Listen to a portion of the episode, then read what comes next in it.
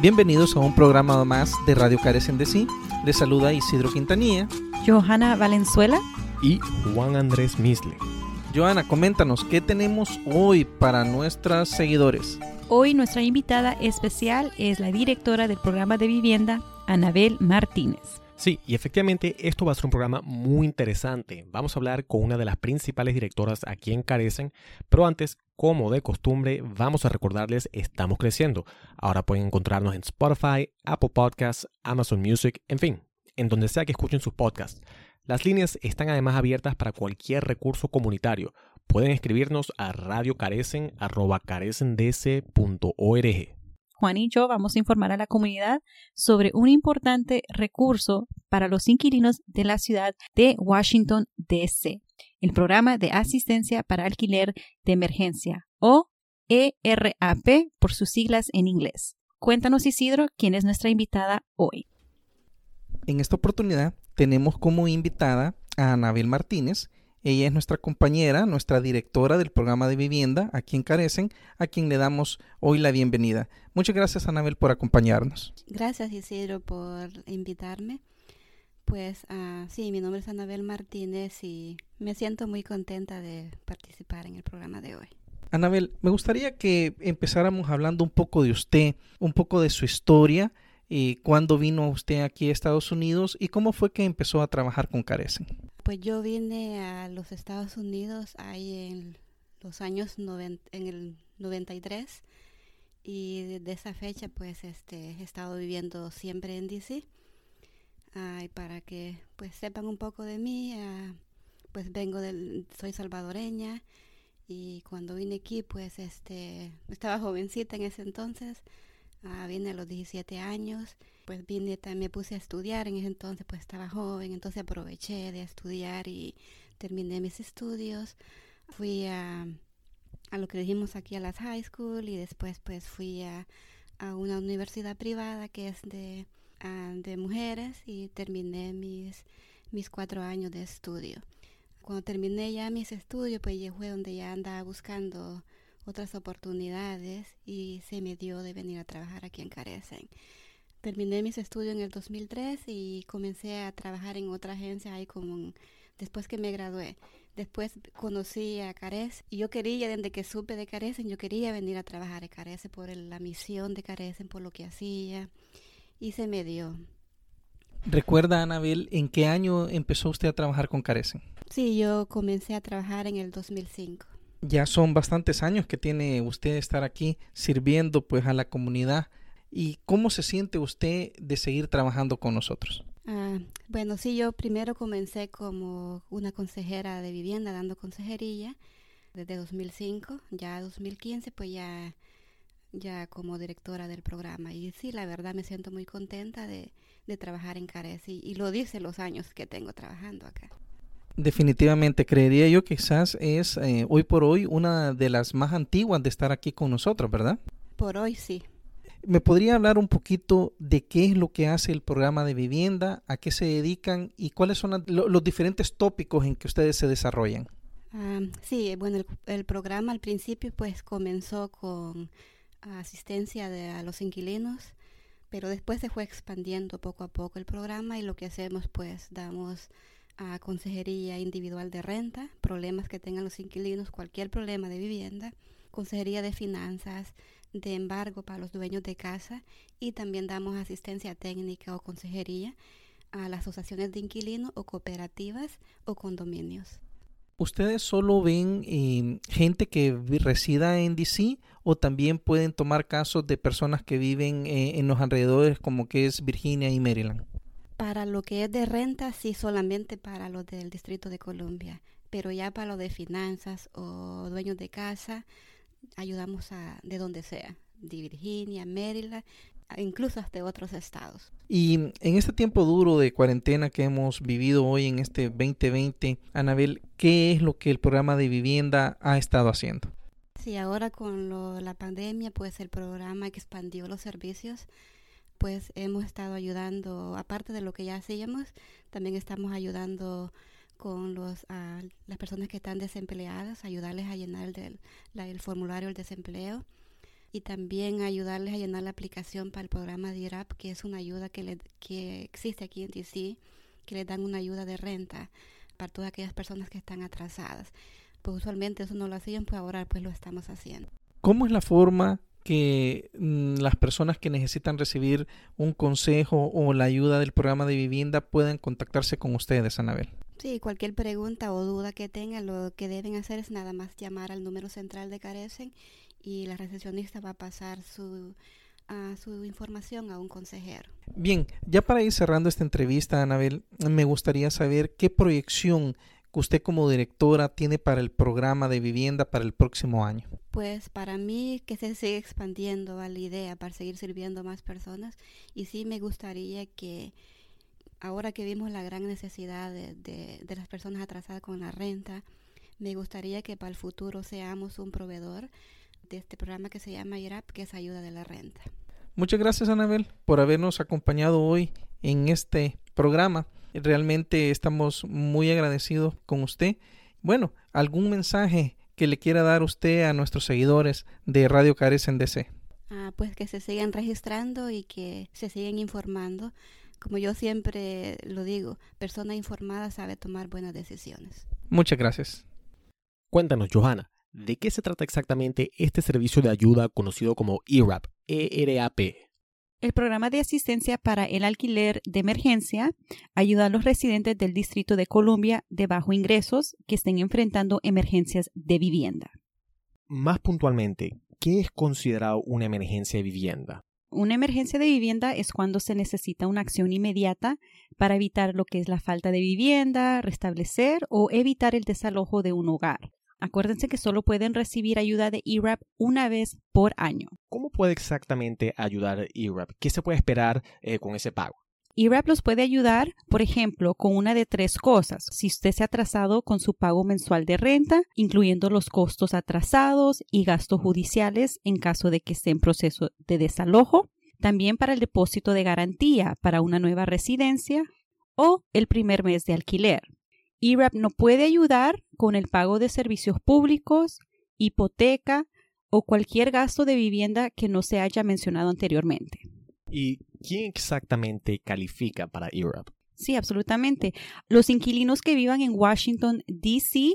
y sus ingresos deben de estar por debajo del 125% del nivel federal de pobreza mensual según el tamaño del grupo familiar.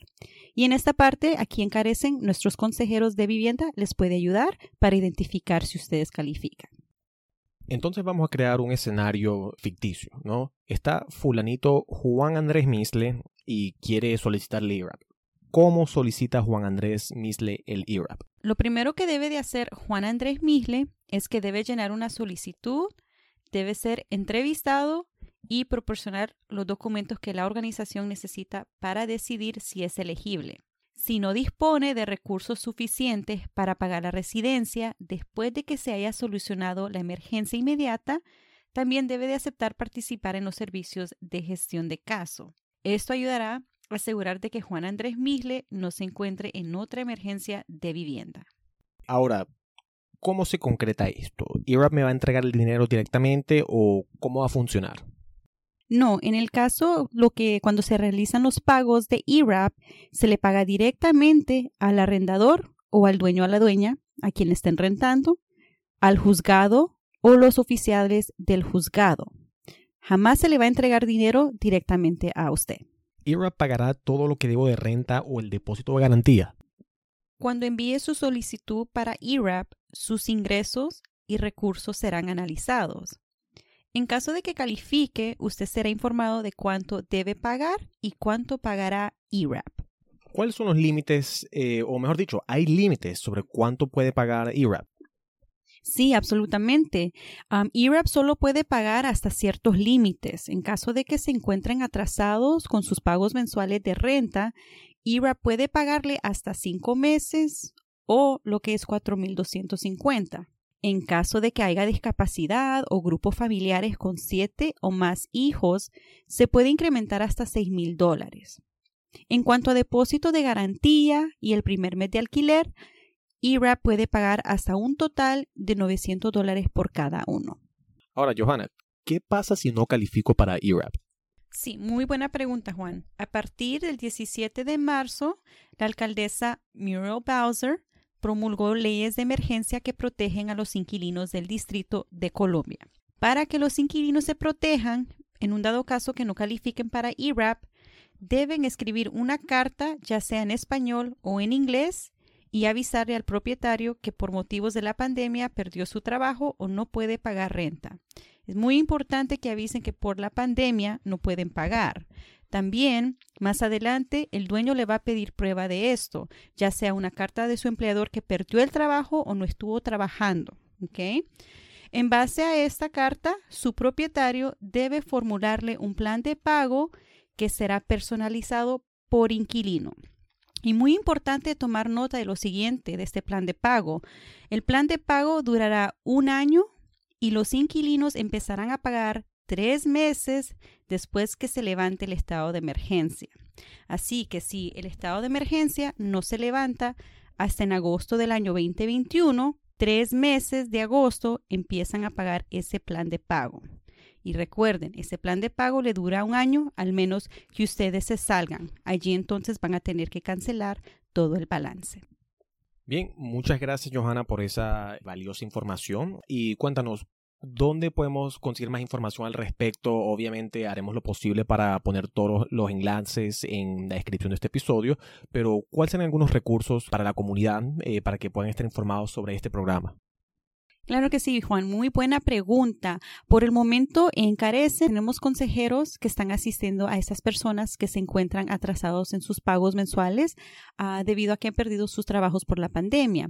Lo que deberían de hacer es llamar directamente a la línea central de Carecen al 202 328 9799. Si por algún motivo no contestamos, por favor deje su nombre, su número de teléfono y un mensaje detallado por el motivo cual está llamando. Ahí nosotros le vamos a asignar un consejero, lo cual le va a ayudar paso a paso, ayudarle a llenar la solicitud, reunir los documentos y dejarle saber cuándo va a ser su entrevista. ¿Okay? De nuevo, comuníquese a la línea central de Carecen al 202 328-9799 para más información. Muchas gracias, Johanna. Radio Carecen es una herramienta social para el empoderamiento de la comunidad y esperamos que informando sobre programas como estos podamos mantenernos informados y, más importantemente, empoderados. Vamos a tomar una breve pausa, ya volvemos. Los dejamos con El Carbonero, cantautor Francisco Pancho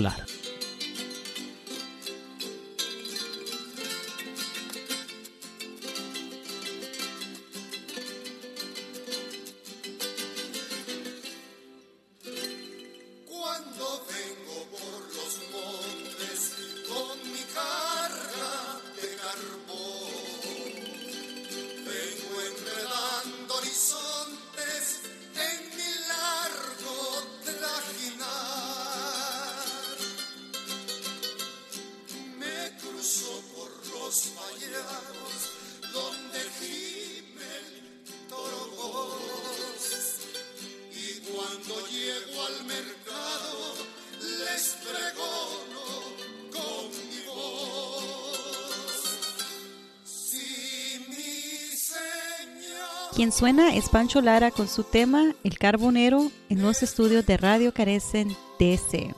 En los micrófonos les habla Johanna Valenzuela. El 3 de diciembre de 1900 marcó el inicio de la vida de uno de los cantautores salvadoreños más importantes. Su nombre, Francisco Antonio Lara Hernández, conocido artísticamente como Pancho Lara. Nació en Hacienda La Presa de Santa Ana. Sus padres el capitán Jeremías Lara, originario de Santa Ana, y Ángela Hernández de Lara, originaria de San Vicente. Fue el menor de siete hermanos. A los cinco años se trasladó con sus padres a San Salvador y estudió hasta tercer grado en la escuela Dr. José Matías Delgado, de la que tuvo que retirarse a causa de las dificultades económicas que atravesaban sus padres. Desde la edad de 15 años comenzó a componer pequeñas estrofas de canciones infantiles, ayudado por su adorada madre, a quien los vecinos por su belleza llamaban Florecita. Y apoyado en los libros, aprendió solfa, desarrollando su habilidad para tocar guitarra, marimba, piano y otros instrumentos de forma autodidacta. En 1926 compró su primera guitarra y junto con un grupo de amigos, vecinos de San Jacinto, formó la marimba chinteña. Fue así como continuó su creación de las canciones. En 1930 asistió a unos cursos nocturnos para la formación de maestros. Por esa época llegó al país la insigne escritora chilena Gabriela Mistral, quien dictó una conferencia en la escuela para maestros rurales. De las cosas que dijo, una dejó huella en Pancho Lara.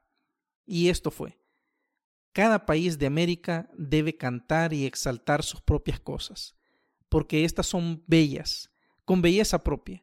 Había que darle fisonomía a nuestra América en la literatura y en el arte. Había que cantarle, pero en nuestra propia lengua. Pancho Lara fungió durante más de 25 años como supervisor de educación musical en todo el territorio salvadoreño. Impartió charlas en diversas escuelas primarias del Ministerio de Educación, en donde siempre compartió con los alumnos su música. El 4 de octubre de 1966 llegó a Madrid para participar en el séptimo curso Lo Español en la Creación Artística, ciclo de conferencias dirigido por Antonio Almagro y auspiciado por el Instituto de Cultura Hispánica. Pancho Lara enfermó de gravedad en el mes de enero de 1989. Sus hijos, en un enorme esfuerzo, lo internaron en un hospital privado. Pero debido a los altos costos y a la falta de recursos, optaron por trasladarlo al Hospital Rosales, donde falleció el 5 de mayo de 1989, rodeado de su familia. Muchas gracias, Isidro. Ahora le pasamos el micrófono a Juan Andrés para que nos cuente qué está pasando en América Latina y el Caribe y nuestro acontecer migratorio. Los Estados Unidos han extendido el estatus de protección temporal, TPS por sus siglas en inglés, que expiraba a principios del próximo mes para unos 400.000 inmigrantes de El Salvador, Nicaragua, Haití, Nepal y otros países. La prórroga significa que los beneficiarios del TPS, incluidos los nacionales de Sudán, así como Honduras, Nicaragua y El Salvador, pueden seguir viviendo y trabajando legalmente en los Estados Unidos durante los próximos nueve meses y por ahora evitar ser colocados en procedimientos de deportación informa el Miami Herald. La administración Trump dijo el lunes que restauró por completo el programa de acción diferida para los llegados en la infancia, iniciado bajo la administración del expresidente Obama, que protege a más de 800.000 jóvenes de la deportación, luego de una orden de un juez federal. El Departamento de Homeland Security publicó en su sitio web que está aceptando nuevas solicitudes, peticiones de renovaciones de dos años y solicitudes de permiso para abandonar temporalmente los Estados Unidos el presidente electo Joe Biden se ha comprometido en restituir DACA cuando suma el cargo en enero. Sin embargo, un estatus legal permanente y un camino a la ciudadanía requeriría la aprobación del Congreso, reporta la Associated Press. Argentina podría convertirse en el país latinoamericano más grande en legalizar el aborto, dice el Washington Post. Se espera que un proyecto de ley presentado por el presidente Alberto Fernández sea acogido por la Cámara Baja del Congreso luego de entrar en debate el día de ayer. Sin embargo, el post indica que el proyecto de ley enfrenta una amarga batalla en el Senado. Manifestantes en apoyo al proyecto de ley se congregaron fuera del Congreso con sus pañuelos verdes el jueves, planeando una vigilia nocturna para esperar noticias de lo que esperan que sea una aprobación. Grupos de oposición, cargando bufandas de color azul claro, también se han comprometido a tomar las calles para manifestarse en contra del proyecto de ley, informa US News and World Report. El Senado de México aprobó un proyecto de ley que convertiría a México en el tercer país del mundo, después de Uruguay y Canadá, en legalizar el cannabis para uso recreativo en todo el país. Los legisladores están en un plazo a mediados de diciembre para crear un marco regulatorio, la Corte Suprema dictaminó en 2018 que se debe permitir la marihuana recreativa, solo un año después de que los legisladores la legalizaran para uso medicinal. De acuerdo a Reuters, la ley permitiría a los usuarios llevar hasta 28 gramos y crecer hasta cuatro plantas en sus casas. Se permitirían ventas a adultos en empresas autorizadas siempre que el producto cumpla con los niveles máximos de ingredientes psicoactivos. Protestas recientemente movilizadas en apoyo a los artistas cubanos son un claro ejemplo de cómo tener un acceso generalizado al Internet a través de teléfonos celulares está poniendo a prueba el equilibrio de poder entre el régimen comunista y sus ciudadanos, señala el New York Times. El enfrentamiento entre las fuerzas de seguridad cubanas y los manifestantes del movimiento San Isidro había estado aumentando durante el mes de noviembre cuando 14 activistas en huelga de hambre desde el 16 de noviembre exigían la liberación del músico Denis Solís González, un músico detenido a principios del mes pasado, según el país. La organización Human Rights Watch detalla cómo el gobierno de Cuba ha utilizado la coyuntura del COVID-19 para reprimir la disidencia, incluyendo el movimiento San Isidro. Para concluir nuestro programa, los dejamos con esta frase de Jorge Luis Borges, escritor, ensayista y poeta argentino. Aprende a plantar tu propio jardín y decorar tu alma, en lugar de esperar a que alguien te traiga flores. Mi pueblo, mi